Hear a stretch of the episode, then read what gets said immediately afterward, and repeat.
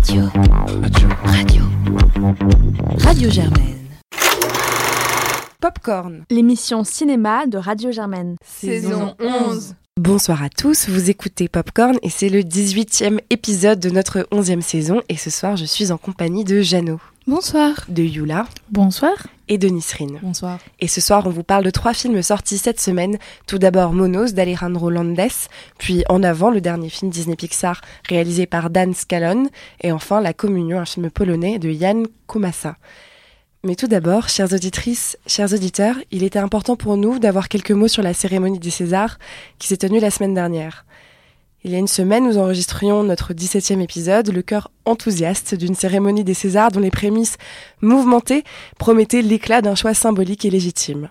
Le choix d'un cinéma français qui laisserait sa place entière aux femmes, le choix de prendre l'élan d'un mouvement que la France peine à reconnaître depuis deux ans, le choix d'un avenir, le choix de la reconnaissance de la voix des victimes, le choix de certaines valeurs, le choix, en vérité, de faire appartenir au passé les pratiques et l'omerta indignes qui règne dans notre société et dans le vase clos du cinéma sur les violences sexuelles.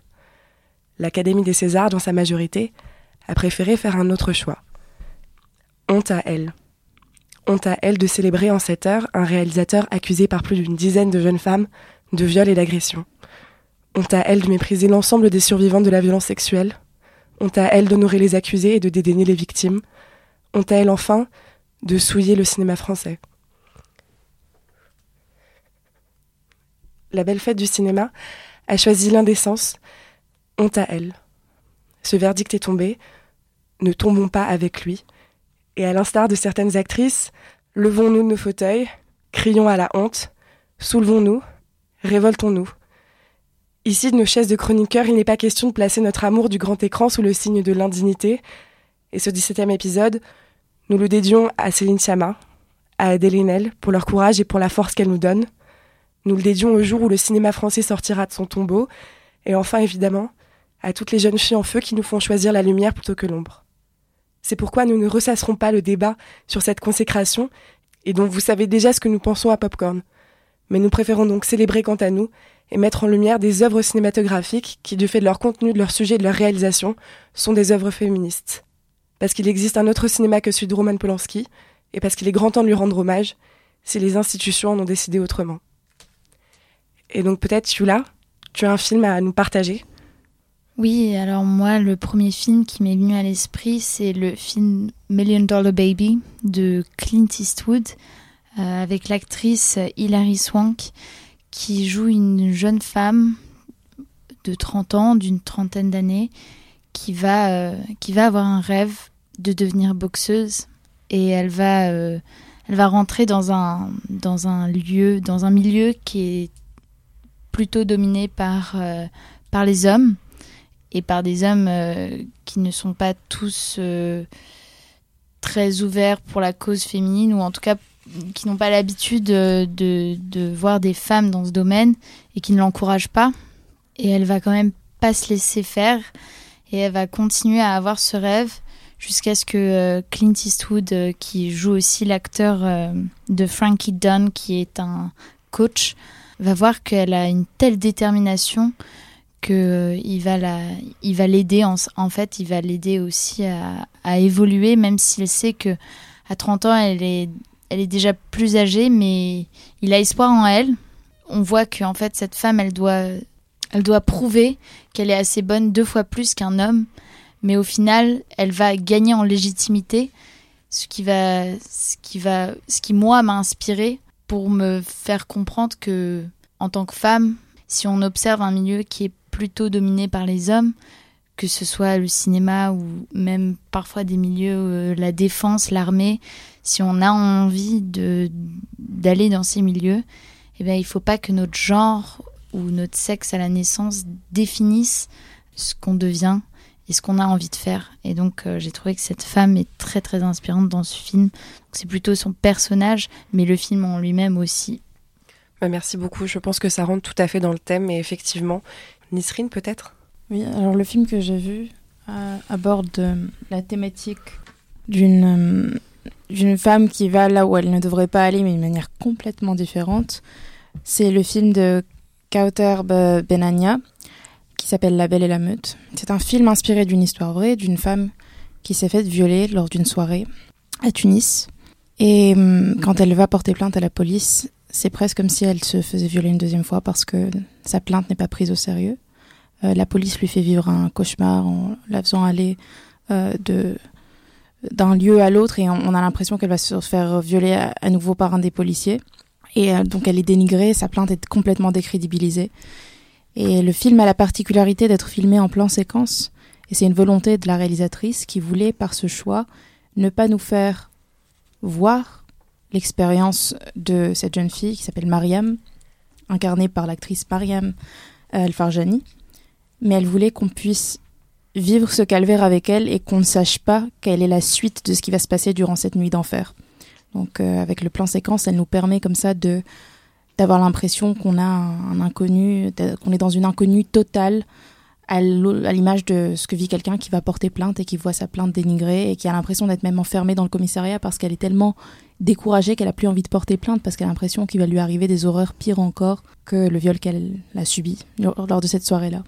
Bah, merci beaucoup Nisrine. Je pense qu'effectivement euh, c'est un thème qu'il est extrêmement important euh, de représenter à l'écran parce que voilà, euh, je veux dire, je j'ai pas les statistiques en tête, mais en réalité les agressions sexuelles font partie de la vie de plus de la moitié des femmes, euh, ne serait-ce qu'en France, et l'invisibiliser euh, de l'écran. Alors voilà, après c'est un thème qui, a été beaucoup traité euh, au cinéma. Oui, d'ailleurs j'en parlais avec Nisrine juste avant l'émission. C'est les accusés avec Jodie Foster, et c'est aussi une, une, femme qui se fait violer, mais par un groupe dans un bar. Et en fait, tous les témoins vont prendre parti des hommes plutôt que d'elle, et donc elle va devoir voilà aussi euh, dédoubler de force euh, devant la justice. Euh. Oui, c'est presque comme si elle avait expliqué pourquoi elle est sortie en soirée. D'ailleurs, ce film dont je vous ai parlé est inspiré d'un livre qui s'appelle Coupable d'avoir été violé, un livre de Myriam Ben Mohamed. Et c'est ça qu'on va voir finalement, la double peine de quelqu'un qui se fait violer. Bah Là-dessus, j'ai peut-être enchaîné avec le coup de cœur que je voulais faire puisque ça, rentre aussi euh, dans le thème. Euh, alors c'est euh, un film adapté d'un roman qui est réalisé aussi par son auteur, à savoir Virginie Despentes, puisqu'il s'agit de Baise-moi. un film sorti donc dans les années 2000. Je précise qu'il a été coécrit avec Coralie Trinity, le film, pas le livre. Donc c'est une esthétique très années 2000, ce qui peut plaire ou déplaire selon les goûts. Euh, mais l'histoire euh, euh, est, assez intéressante puisque ça met en scène deux protagonistes, Nadine et Manu. Toutes deux ont un quotidien assez lourd, mais en jouissent de façon très libre. C'est-à-dire que Nadine, dès le début du film, va se retrouver à, tuer quelqu'un. Manu va se faire violer parce qu'elles traînent toutes les deux. Alors, encore une fois, le viol et le meurtre ne sont pas nécessairement liés à un milieu social, mais toutes toutes les deux traînent euh, dans des milieux où il y a beaucoup de drogue, où il y a beaucoup de, de fêtes, et en fait elles vont décider que ces actes de violence extrême que l'une a commis et que l'autre a subi, lors de leur rencontre, va les pousser à vouloir euh, jouir de la vie, jouir aussi euh, d'un mode de vie sans avoir à s'en excuser. Et donc elles vont prendre la route et ne plus voilà subir les contraintes, mais au contraire essayer de de vivre de leur amour de sexe, de leur amour de violence euh, d'une façon euh, très extrême. Et le film lui-même euh, représente les choses de façon très extrême puisqu'il y a des scènes de sexe qui, sont non simulées et ce qui fait que le film à sa sortie a d'abord été interdit au moins 18 ans et classé pornographique avant qu'il y ait une interdiction qui euh, revienne dessus et qui le déclare interdit au moins de 16 ans il me semble. Le livre lui-même euh, de Virginie Despentes je vous le conseille très fortement il est vraiment intéressant à lire et pour le coup on a deux protagonistes femmes dans un film qui décident de se comporter d'une façon dont je n'ai jamais vu des femmes se comporter dans un film. Je pense que pour moi ça a été un, vrai choc de voir une représentation de la femme qui n'avait pas besoin d'être embellie par le regard d'un homme, qui n'avait pas besoin d'être, euh, on va dire, coquette, apprêtée, en fait, qui n'avait pas besoin de correspondre à, un stéréotype pour exister et pour, euh, en fait, euh, faire des choses très radicales aussi. Et en fait, voilà, Virginie Despentes ne s'excuse pas de présenter des femmes qui sont brutales, des femmes qui sont violentes. Et en ça, je trouve que c'est un film qui est hyper intéressant. Par ailleurs, j'en profite aussi pour inviter tous ceux qui ne l'auraient pas déjà fait à lire la tribune qu'a écrite Virginie Despentes au lendemain de la cérémonie des Césars et qui est parue dans Libération. On se lève et on se casse. voilà. Et je sais pas, peut-être Jeannot, tu veux achever ce tour de table? Oui, vous parlez vous parlez de, de films euh, avec des personnages principaux féminins. Moi, j'ai envie aussi de parler de films réalisés par des femmes euh, et qui parlent pas nécessairement de femmes, parce qu'a priori, être féministe, c'est être pour euh, l'égalité des sexes et estimer que tout être humain se, se, vaut et qu'il n'y a pas quelqu'un au-dessus de l'autre. Du coup, j'ai envie de vous parler de plusieurs réalisatrices pour plusieurs raisons. D'abord, Claire Burger pour son film C'est ça l'amour, qui est sorti en 2000 2018, je crois, euh, dans lequel elle raconte l'histoire d'un père qui euh, galère un peu avec euh, ses deux adolescentes. Ensuite, le film euh, Heureux comme Lazaro de Alice Rohrwacher, je sais pas le prononcer, euh, qui raconte l'histoire de ce jeune Lazaro qui euh, qui vit à la campagne complètement isolé dans un village avec plein de villageois et on comprend que en fait ils sont tenus ici par un riche puissant de de la ville qui les garde dans leur ignorance pour les utiliser comme esclaves et ensuite de Chloé Zhao, qui est la réalisatrice du film The Rider, où là c'est l'histoire d'un garçon qui veut euh, faire du rodéo son métier et, qui se blesse et qui est confronté à, à cette difficulté de devoir peut-être renoncer à sa passion. Si j'avais envie de parler de ces trois réalisatrices-là, c'est parce que pour moi elles font un cinéma qui est grandiose, parce qu'il met tout le monde à la même échelle et qui permet à des personnages masculins d'avoir des sensibilités. Dans ces trois films-là, on a des hommes qui sont sensibles, euh, qui vivent des émotions, qui sont à l'écoute des personnages féminins, qui leur laissent entièrement leur place quand il y en a, et qui sont euh, juste euh, très très humains. Et du coup je pense que le féminisme c'est aussi ça. C'est pas euh, c'est pas exclure les hommes du discours c'est pas croire qu'on est deux entités opposées. On est des entités différentes certes peut-être mais il y a de la nuance dans tout. Et je crois qu'il faut qu'il faut vraiment inclure inclure les hommes à notre combat qui n'est qu'un combat l'égalité.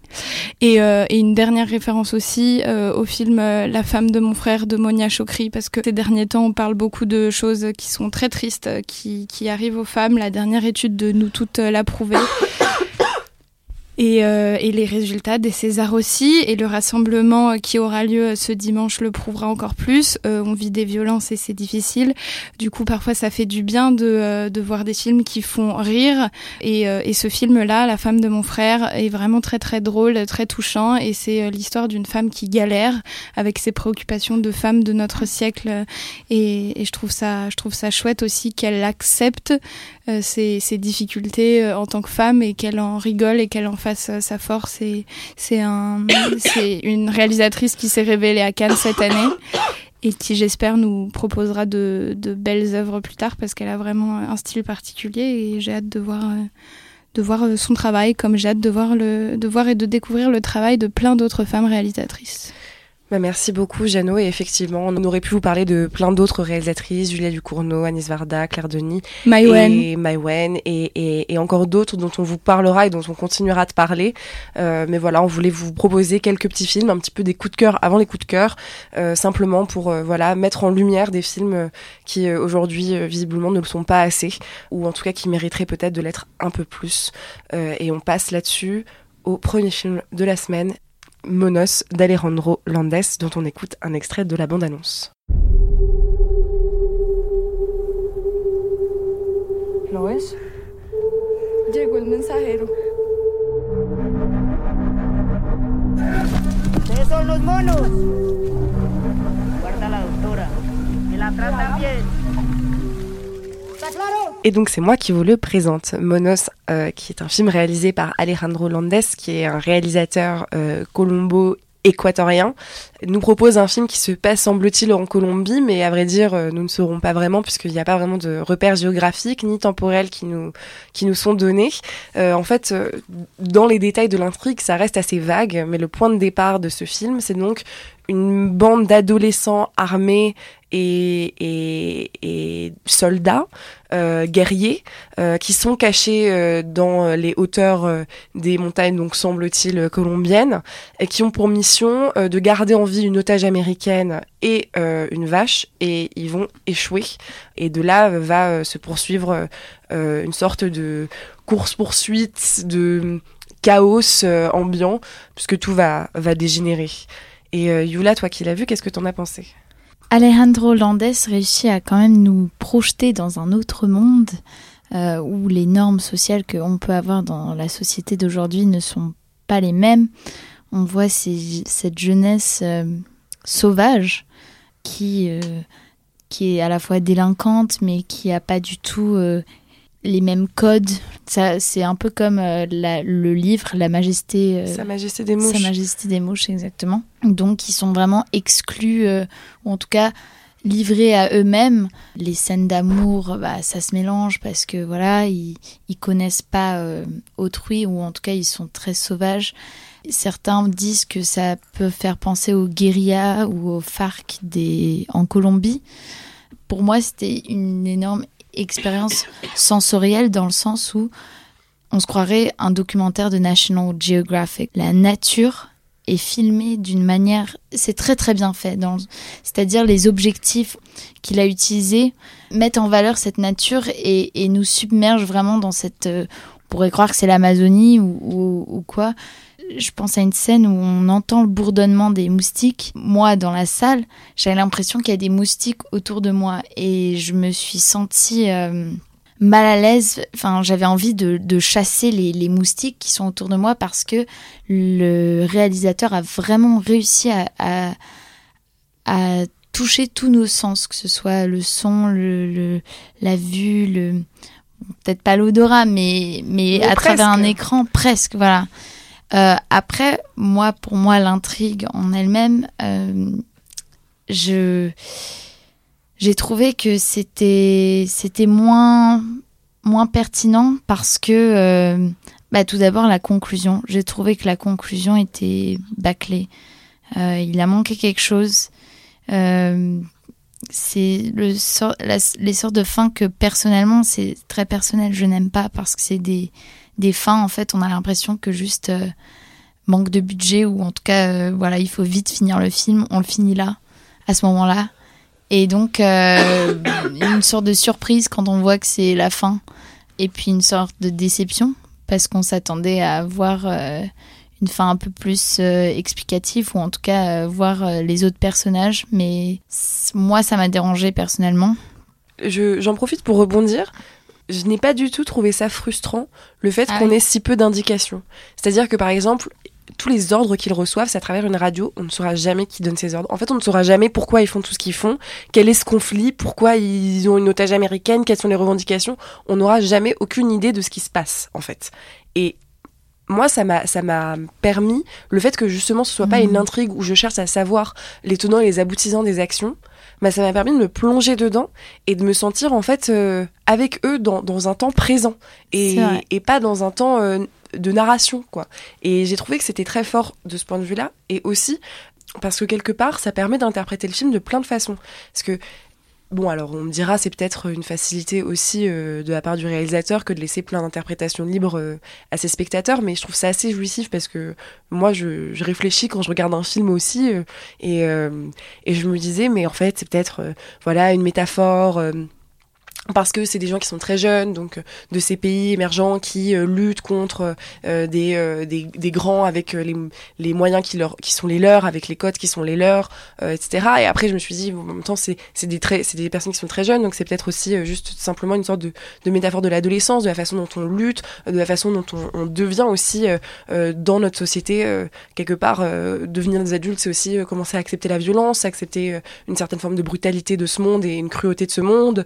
Je sais pas, ça m'a fait poser plein de questions. Et en plus, et, ça, euh, je, te rejoins là-dessus, euh, l'image est vraiment superbe. Quoi. Au début, on est euh, en haut, sur une sorte de plateau.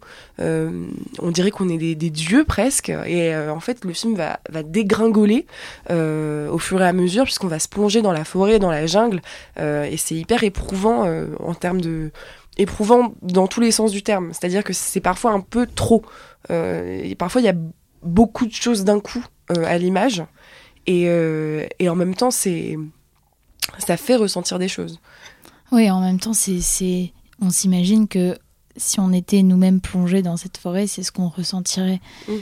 C'est vrai que de ce point de vue-là, je suis d'accord avec toi, mais s'il y avait un objectif, j'aurais du réalisateur, j'aurais aimé qu'il soit un peu plus euh, clair, dans le mm. sens où, d'accord, il fait ce film, mais donc c'est quoi en fait euh, la revendication ou en tout cas le but? C'est un peu. Est-ce qu'il y a, il y a un message, s'il y a un message politique ou si c'est juste une observation, alors très bien, c'est parfait et, et, on observe et on, on apprend et on, on, voit cette brutalité.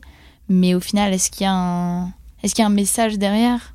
Et s'il y en avait un, il aurait pu pousser un peu plus ou en tout cas avec une conclusion peut-être un peu oui. plus rendre les choses un peu plus explicites. Voilà, peut-être que pour certains. Après, ça m'a un peu euh, fait penser. Bah après, enfin, c'est aussi un peu facile parce que c'est c'est un rapprochement géographique aussi que je fais. Mais euh, est-ce qu'en début d'année, tu avais vu Bakurao? Oui, Oui.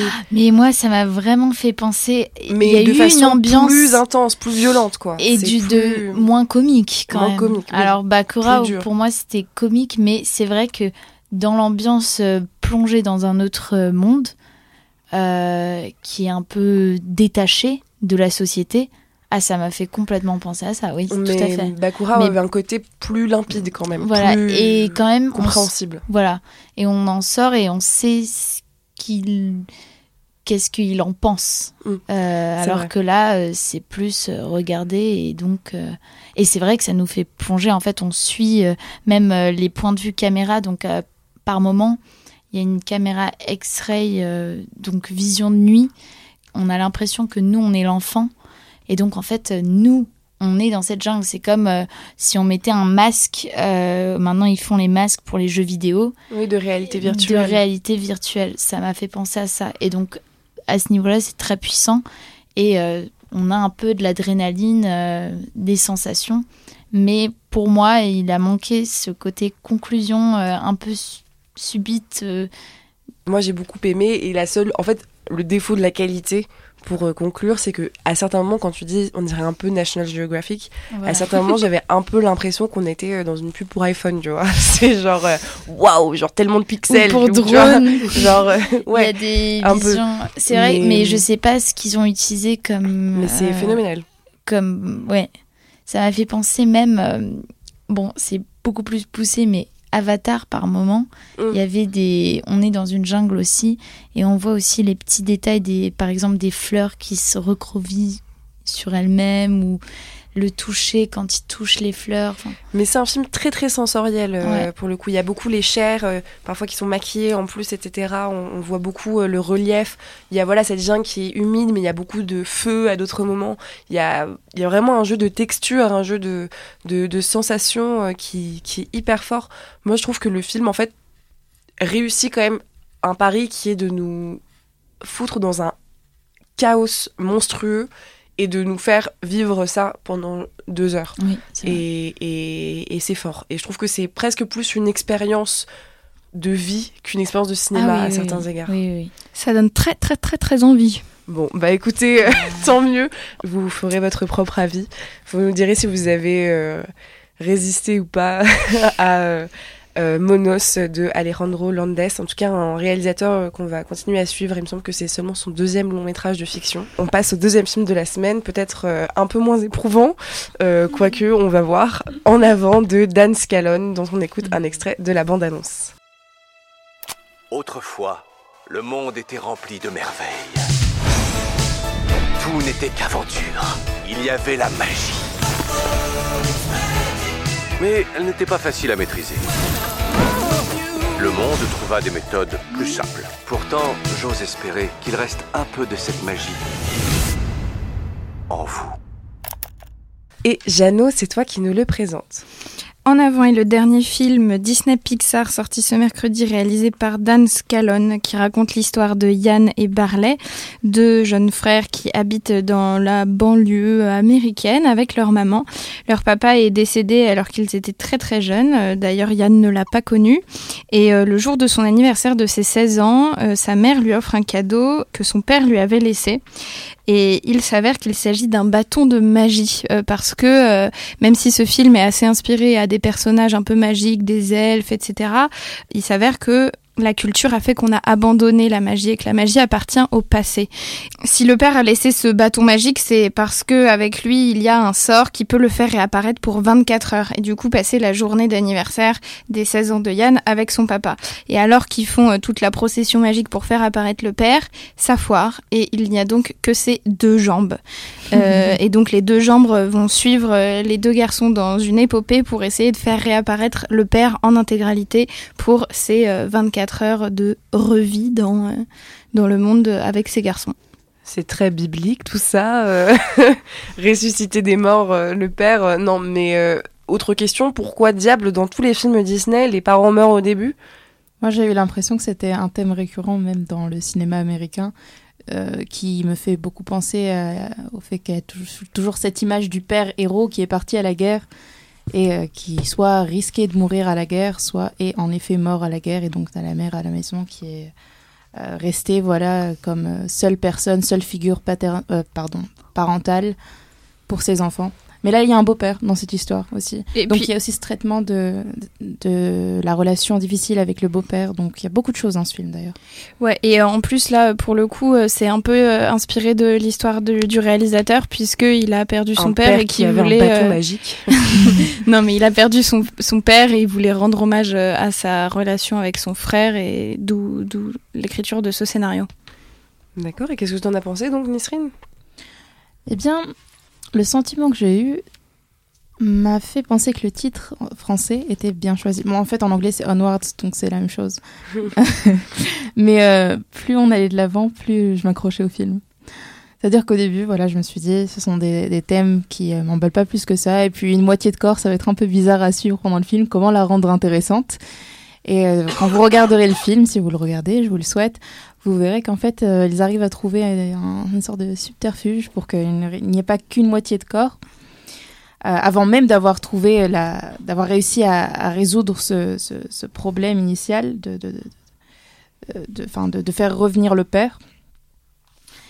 Et ce qui est très intéressant, c'est que on a une très, très belle esthétique qui a réussi à créer une sorte de ville euh, suburbia américaine qui euh, est euh, situé dans une sorte de futur proche, avec une architecture qui reprend des grands symboles, avec des buildings qui nous font penser au, au gratte-ciel de San Francisco, par exemple avec aussi plein de choses du quotidien des Californiens et surtout des gens de Los Angeles, par exemple, avec les, embouteillages qui sont le gros problème de Yann, qui ne lui permettent pas d'avoir d'obtenir son permis de conduire facilement. Donc je trouvais ça très intéressant, cette sorte de fable fantastique qui arrive à quand même traiter des sujets qui concernent tous les adultes et en même temps, comme ça, quelque chose d'aussi enfantin que la magie peut l'être.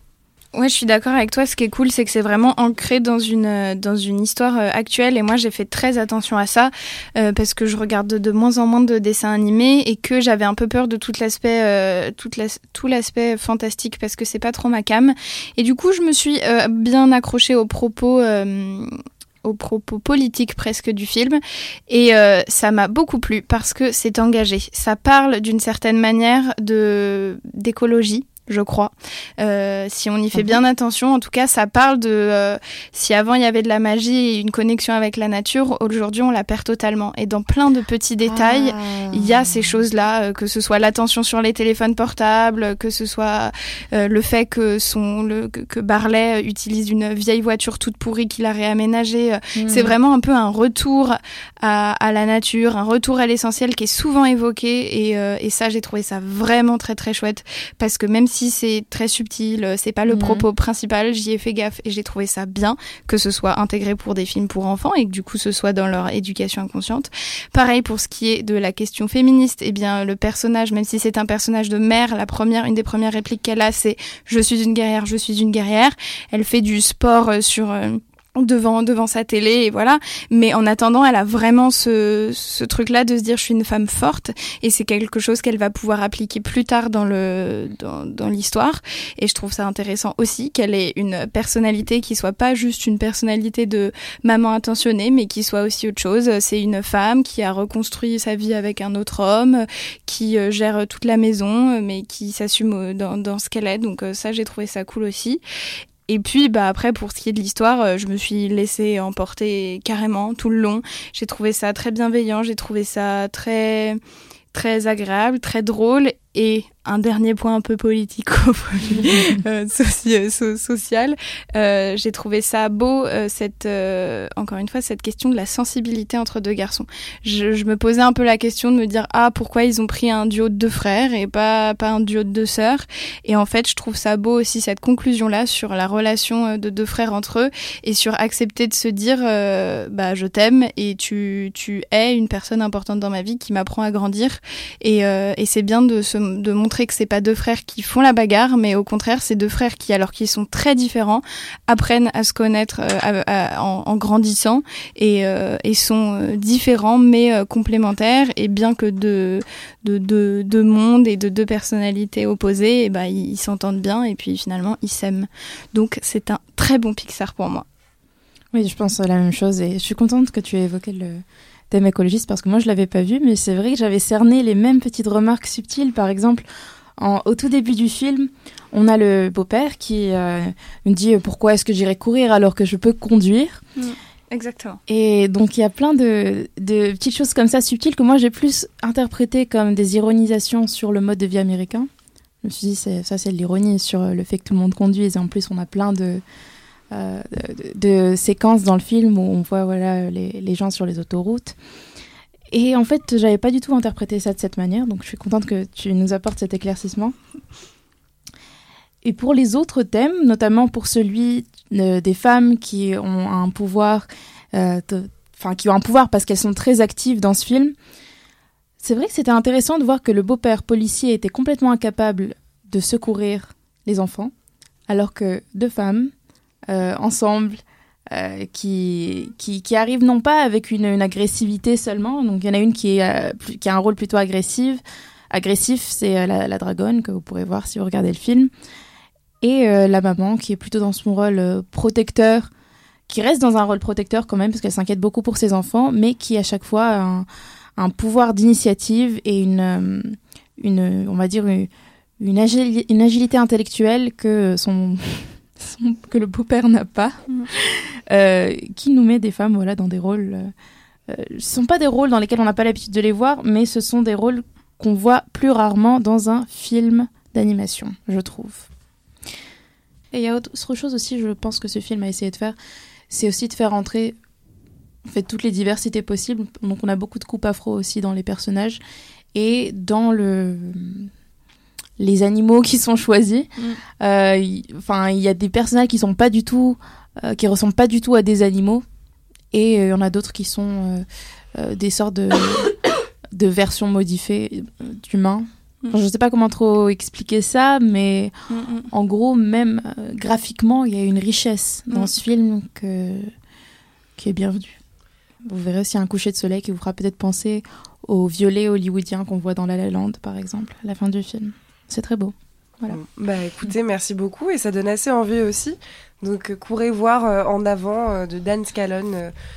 surtout si vous êtes du genre à dire oh là là les films d'animation c'est plus que c'était puisque visiblement il y a du il y a du bon et il y a du, du, changement aussi vers le bon dans en avant.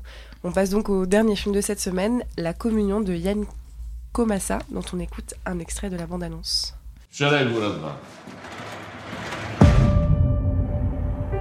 Imię Ojca i Syna i Ducha Świętego. Amen. O której masz się stawić w stolarni? Et Yula, c'est toi qui nous le présente. Euh, tout à fait. Donc moi, je vais vous parler de la communion de Jan Komasa, en polonais Boże Ciało, euh, pour les auditeurs polonais, s'il y en a, hein, on ne sait jamais. Euh, et donc, euh, c'est un film qui, qui raconte euh, l'histoire d'un jeune homme d'une vingtaine d'années qui s'appelle Daniel et qui est dans un centre de détention juvénile pour avoir commis un crime. Et il en sort et en fait, on voit qu'il a vraiment une vocation spirituelle et il a cette envie euh, de devenir prêtre. Donc, dans cette détention, il suit toutes les messes. Vraiment, il est assidu. Mais on voit qu'en sortant, il a envie de, se lancer dans un séminarium, ou un séminaire, pardon. mais le prêtre lui dit, eh bien écoute, avec ton casier judiciaire, ce n'est pas possible. Euh, il faut que tu ailles travailler dans l'usine euh, du village d'à côté ou, je ne sais où. Donc il y va et en fait en y allant, il entend les cloches euh, de l'église. Il va aller à cette église d'un village qu'il ne connaît pas du tout. Et en rentrant, en fait, il va se faire passer pour un prêtre dans le plus grand des calmes. et donc, euh, à partir Après de avoir là... pris un rail de coke, dit en passant. Oui, on, on voit que ce jeune homme sort, euh, voilà, c'est un peu un délinquant euh, quand même, enfin complètement, carrément même, mais qui a voilà cette, ce rapport à la religion et à la spiritualité, et donc il va se faire passer pour un prêtre. Et en fait, le prêtre qui est actuellement dans ce village tombe malade. Coïncidence. Et Corona, donc, je ne pense pas. et voilà, et donc il va tomber malade. Et donc en fait, c'est Daniel qui va, euh, qui Prendre va sa place. prendre sa place et va euh, faire les messes, les et tout tout un tas de choses. Mais voilà, donc euh, Jeanne, peut-être que tu peux nous dire ce que tu en as pensé. Oui, je trouvais que le pitch de départ était quand même euh, assez euh, intrigant et euh, faisait bien envie. Euh, cette idée, voilà, de, du, surtout les, les premières scènes, les premières images qu'on voit en prison, nous mettent vraiment dans un univers où on sent que euh, si t'es rentré en prison criminelle, t'en es pas ressorti moins violent a priori, Mm, hein, mm, parce que c'est, il s'en passe des choses dans les prisons polonaises. et, euh, et donc euh, tu vois ce type, euh, voilà, qui euh, très vite va se retrouver propulsé à exercer euh, un- ouais, une activité radicalement différente de, de son milieu de base. Et, euh, et c'est assez jouissif à voir, même si ce n'est pas drôle en fait. C'est- C'est-à-dire qu'il y a des petits moments où il y a des ressorts comiques, mais c'est pas un film qui C'est plus est pas- fait pour faire rire. Oui, c'est plus par la situation Oui, qu'on voilà. vit que. Que, que oui, il n'y a pas de blague tellement Oui. dans le film. C'est Mais, c'est euh, un drame, ouais. Mais, mais j'ai trouvé que c'était quand même assez beau euh, parce que pour celles et ceux qui sont déjà allés dans des églises, euh, parce qu'il y a de l'encens, parce qu'il y a des bougies, il y a souvent, euh, et parce qu'il n'y a, y a pas tellement de lumière dans les églises, il y a, y a une sorte de. comme si l'air euh, était très opaque, quoi. C'est. ou voilé un petit peu, il y a toujours On un voit peu la de fumée, poussière. ou on voit la poussière si, tu, si on veut. C'est moins joliment dit, mais, mais c'est sûrement le cas. Et, euh, et ils rendent ça assez bien, en fait, mais même en dehors des églises, à chaque fois qu'il est à l'intérieur, il y a, il y a cette sorte de voile un petit peu euh, Mm. euh, qui donne quelque chose de très diffus et de très euh, presque fantasmé. On dirait qu'on est un peu tout le temps dans une sorte de, de rêve, sauf à, à- Enfin, pas sauf, parce que c'est- pas. Ce, ce- voilà, ce voile dont je parle n'est pas tout le temps présent, mais dans les scènes de grande violence, au contraire, et notamment vers la fin, il y a, il y a une scène de de gr- grande violence, euh, où là, d'un coup, l'image devient extrêmement nette, euh, presque sale, tellement c'est net. Mm. Et euh, ça, voilà, dans, dans, dans le visuel, j'ai trouvé ça intéressant. L'intrigue, je l'ai trouvée intéressante aussi. Je pense à quelques plans, moi, qui m'ont. Qui, qui- que j'ai trouvé hyper savoureux. Je pense par exemple à, à ce garçon qu'on va voir dans un des plans, habillé en prêtre, et dans le plan suivant, torse nu, avec euh, des, des tatouages partout. Euh, je pense au moment où on le voit en train de fumer des clopes, en train d'écouter de la techno un peu hard, avec euh, sa soutane à côté. Euh, c'est des choses qui m'ont.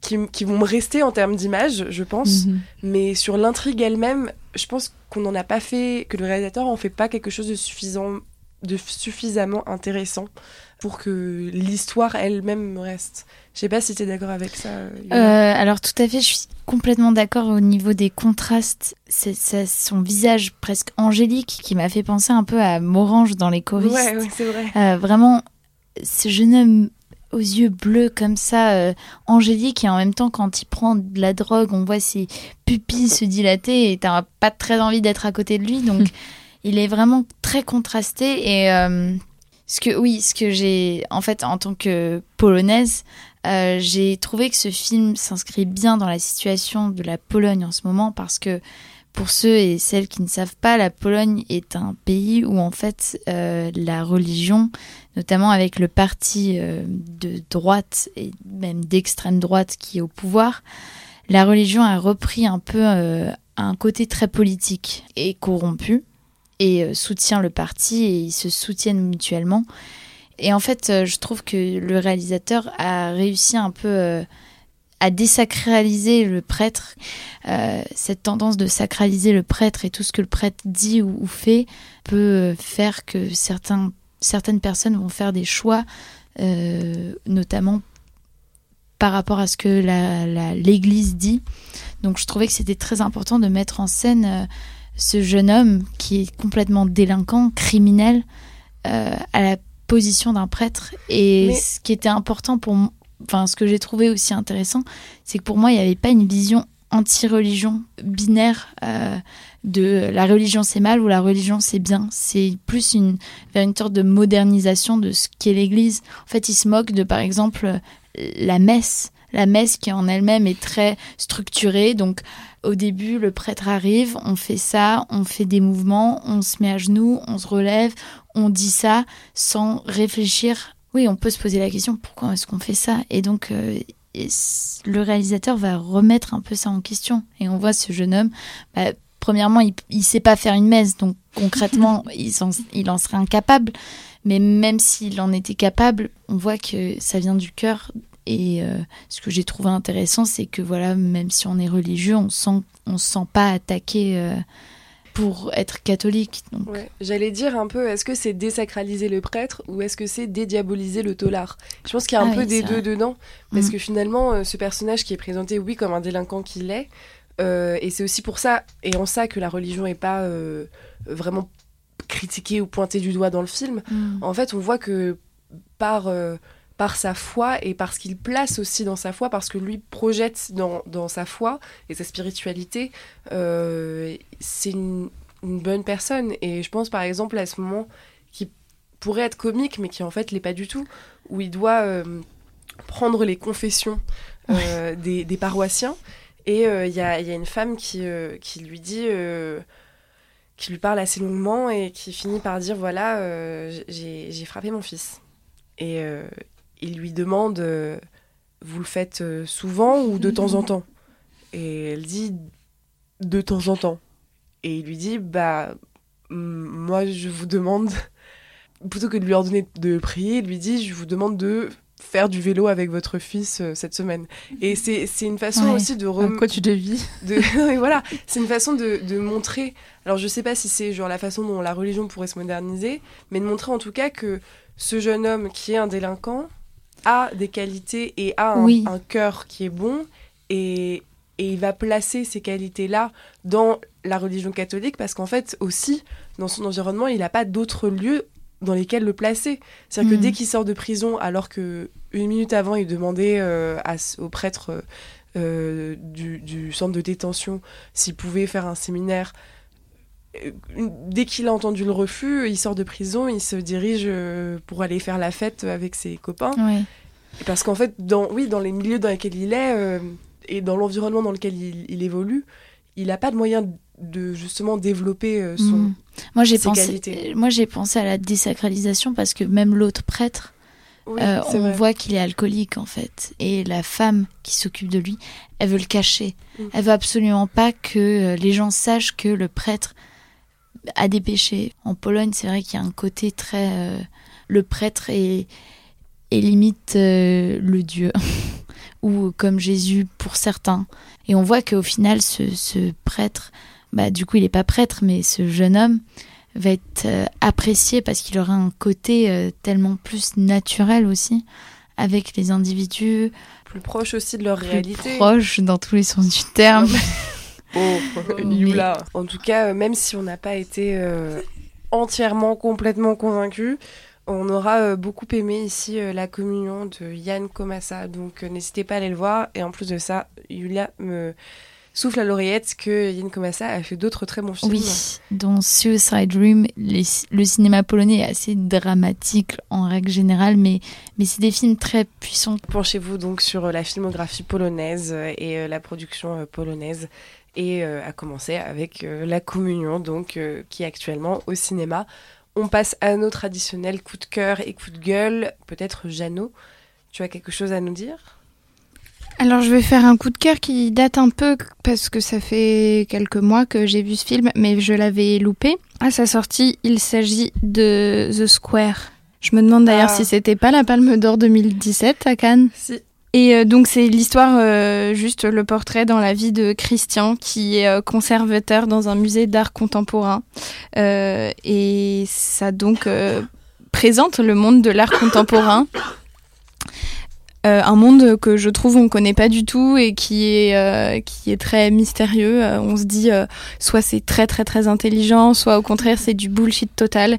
Et en fait ce film est tellement fin, tellement drôle, tellement critique et en même temps tellement honnête sur tout ça que enfin je je peux pas trop le décrire tellement c'est un objet particulier en soi, mais je pense qu'il faut il faut vraiment le voir parce que c'est assez exceptionnel sur ce que ça raconte de l'art, des artistes des gens de ce milieu-là aujourd'hui. Et, euh, et, ouais, non, c'était une super belle découverte. Un peu un film euh, ovni, mais j'ai adoré. Et aussi parce que il y, a, euh, y a une performance dans le film, que j'adore les performances et que je trouve ça intéressant quand elles dérangent et qu'on n'arrive pas à se dire si elles sont bien ou mal, mais que ça choque. Et du coup, ce, ce film peut avoir des aspects choquants, mais qu'est-ce que ça fait du bien?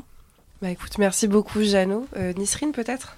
Oui, je pense pas en avoir déjà parlé, mais j'ai commencé à regarder Rhythm and Flow, qui est une télé-réalité euh, qui est comme une nouvelle star, mais pour le rap. On a déjà eu ce coup de cœur. C'est vrai? Ouais. bah, Je vais vous dire juste pourquoi c'est mon coup de cœur alors.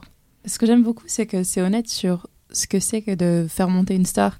Parce que dans, enfin, dans les interventions de Cardi B et de ses collaborateurs, on voit bien que ce qui est critiqué chez les gens qui passent devant eux, c'est pas euh, leurs euh, défauts artistiques, c'est plutôt des, euh, des, des, lacunes par rapport aux ingrédients de la superstar, parce qu'ils recherchent vraiment la nouvelle star avec une grande honnêteté sur le fait qu'il faille soit savoir très, très très très bien danser si on se prétend être danseur, soit lorsqu'on fait partie d'une minorité, il faut être la meilleure personne dans le domaine musical où on prétend euh, voilà l'on prétend se faire une place parce que voilà il y a des préjugés. Et plutôt que de dire bah, vous avez votre place même si vous êtes vous faites partie d'une minorité symbolique ou d'une minorité qui est souvent marginalisée bah en fait vous devez redouble mettre les bouchées doubles pour arriver là où vous voulez arriver parce qu'on n'a que des gens qui sont euh, qui font partie d'un milieu où ils ont dû justement mettre les bouchées doubles. Et je trouve que c'est rafraîchissant d'avoir des gens qui sont honnêtes sur ça. C'est que euh, il faut pas préparer les gens seulement à comment dire, à dénoncer, dénoncer les agressions ou bien les, discriminations auxquelles ils vont se confronter. Mais en tant que membre d'une minorité symbolique, il faut aussi pouvoir être un coach. Et c'est ce que Cardi B arrive à être, un coach pour les gens qui en font également partie. Bah écoute, merci beaucoup. Et effectivement, euh, c'est, c'est pas exactement les mêmes points qu'avait, que ceux qu'avait annoncé euh, Alice, mais qui avait aussi fait un coup de cœur donc sur Rhythm and Flow, qu'on vous recommande donc doublement euh, à Popcorn. c'est un, truc un peu hum, personnel. La semaine dernière, j'ai eu un entretien, comme une sorte d'entretien d'embauche avec un producteur, qui m'a fait réaliser en fait que tout le discours qu'on a sur la diversité et l'inclusion a un réel impact et un impact positif donc c'est pas que des mots et il y a beaucoup de gens que j'entends autour de moi parler d'un martèlement à propos de ces thèmes. Mais ça, exerce une certaine pression maintenant sur les producteurs qui ont euh, pas beaucoup de diversité dans leur agence. Parce qu'il m'a dit bon, j'ai été beaucoup intéressé par votre énergie, par votre, enfin, par ce qui était écrit sur votre CV, mais je voulais aussi vous avoir dans l'équipe parce que voilà, il y a que des, des hommes blancs dans euh, mon agence de production qu'on est en train d'essayer de développer, et donc j'étais intéressée euh, par votre profil aussi pour cette diversité. Il était hyper transparent sur ça et moi d'habitude ça me gêne un peu qu'on me dise ça parce que j'ai l'impression de faire partie d'un quota hmm. quand on m'annonce ça. Mais d'un autre côté, quand j'en parle avec des gens autour de moi, on me dit aussi bon c'est aussi positif que à d'autres époques d'autres aient, eu leur place, pas peu importe leurs compétences, mais sans être les meilleurs parce qu'ils étaient euh, un homme plutôt qu'une femme, euh, quelqu'un qui n'a pas une origine maghrébine. Et donc c'est bien aussi qu'il y ait un reversement des tendances. Je voulais simplement dire qu'il y a un martèlement sur ce sujet-là, c'est vrai, mais ça a un réel impact parce que ça exerce une certaine pression sur euh, les gens qui tiennent, euh, qui dirigent et euh, qui font partie d'un profil qui a dirigé et qui a été dans cette position de domination durant des années et voire des siècles. Merci beaucoup Nisrine. Yula donc c'est euh, un, un film de Andrzej Wajda, Wajda qui est un très très bon réalisateur polonais, euh, un des meilleurs, euh, à défaut d'avoir Polanski. Euh, et donc c'est un film qui s'appelle Man of Iron, l'homme de fer. c'est une journaliste qui va faire un reportage sur. en fait, elle va. Ça, se passe, ça a été filmé en 1981, donc il faut, remettre dans le contexte, c'est pendant la, la, guerre froide, donc la Pologne était communiste, et donc c'est une journaliste qui va, euh, qui va filmer en fait et qui va discréditer le parti communiste euh, qui est au pouvoir à l'époque.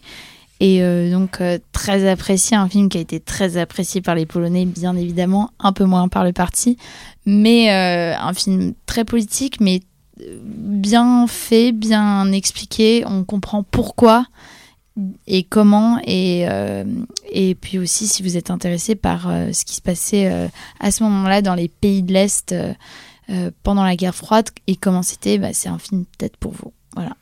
Bah, écoute, merci beaucoup, Yula.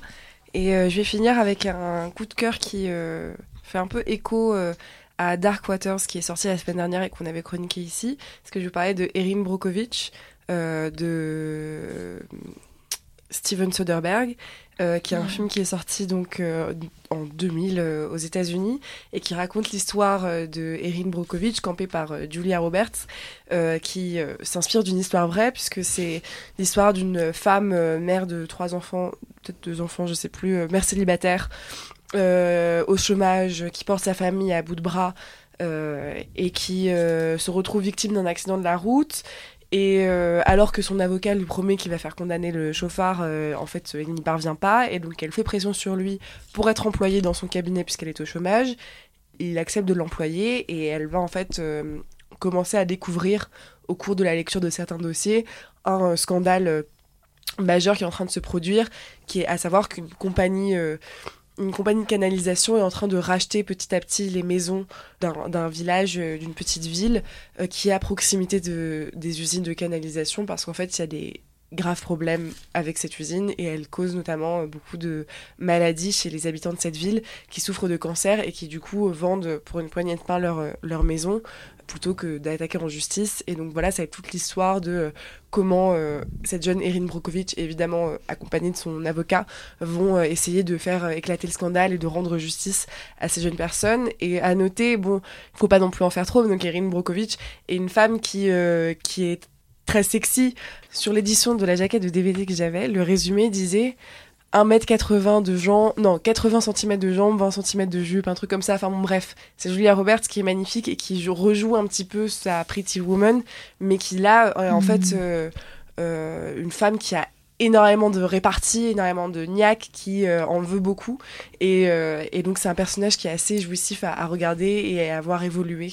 Le film est, est voilà, assez savoureux. Et là-dessus, on vous dit à la semaine prochaine. Bonsoir. Bonsoir.